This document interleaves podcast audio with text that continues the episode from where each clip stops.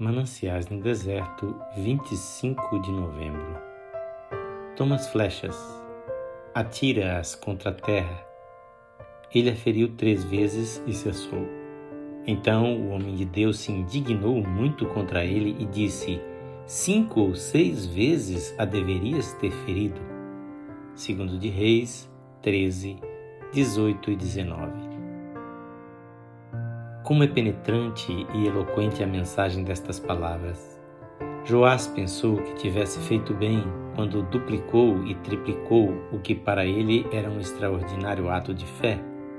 Mas o Senhor e o profeta estavam profundamente desapontados, porque ele tinha parado na metade do caminho.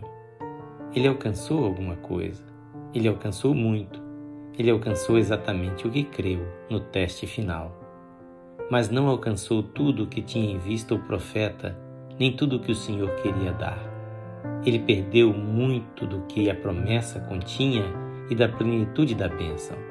Obteve algo melhor do que o simplesmente humano, mas não obteve o melhor de Deus. Amado, como é solene a aplicação disso? Como é esquadrinhadora a mensagem de Deus para nós? Como é importante que aprendamos a orar até prevalecer.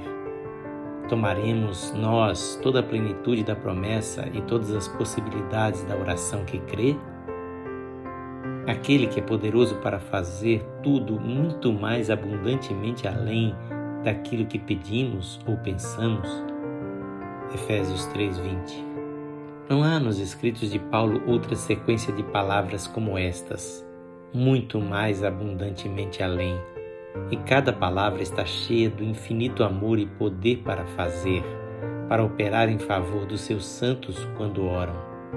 O poder que nos salvou, que nos lavou com seu próprio sangue, que nos encheu de força pelo seu espírito, que nos guardou em muitas tentações, trabalhará para nós, vindo ao encontro de cada emergência, cada crise, cada circunstância e cada adversário.